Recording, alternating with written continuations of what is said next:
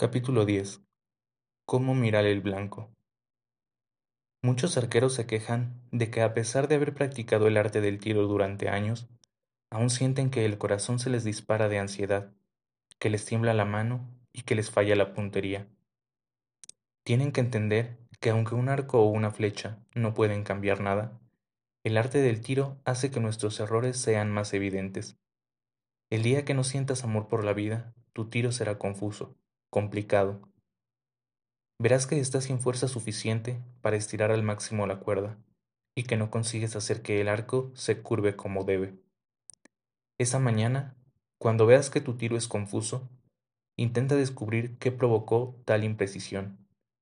Ello hará que tengas que enfrentarte a un problema que te incomoda, pero que hasta entonces estaba oculto.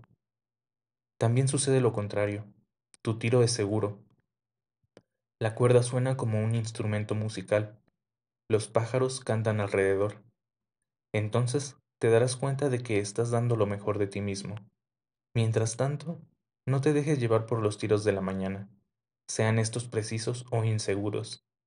Te quedan aún muchos días por delante, y cada flecha es una vida en sí misma. Aprovecha los malos momentos para descubrir qué te hace temblar. Aprovecha los buenos momentos para encontrar el camino que te ha de llevar a la paz interior, pero que ni temor ni alegría te detengan. El camino del arco es un camino sin fin.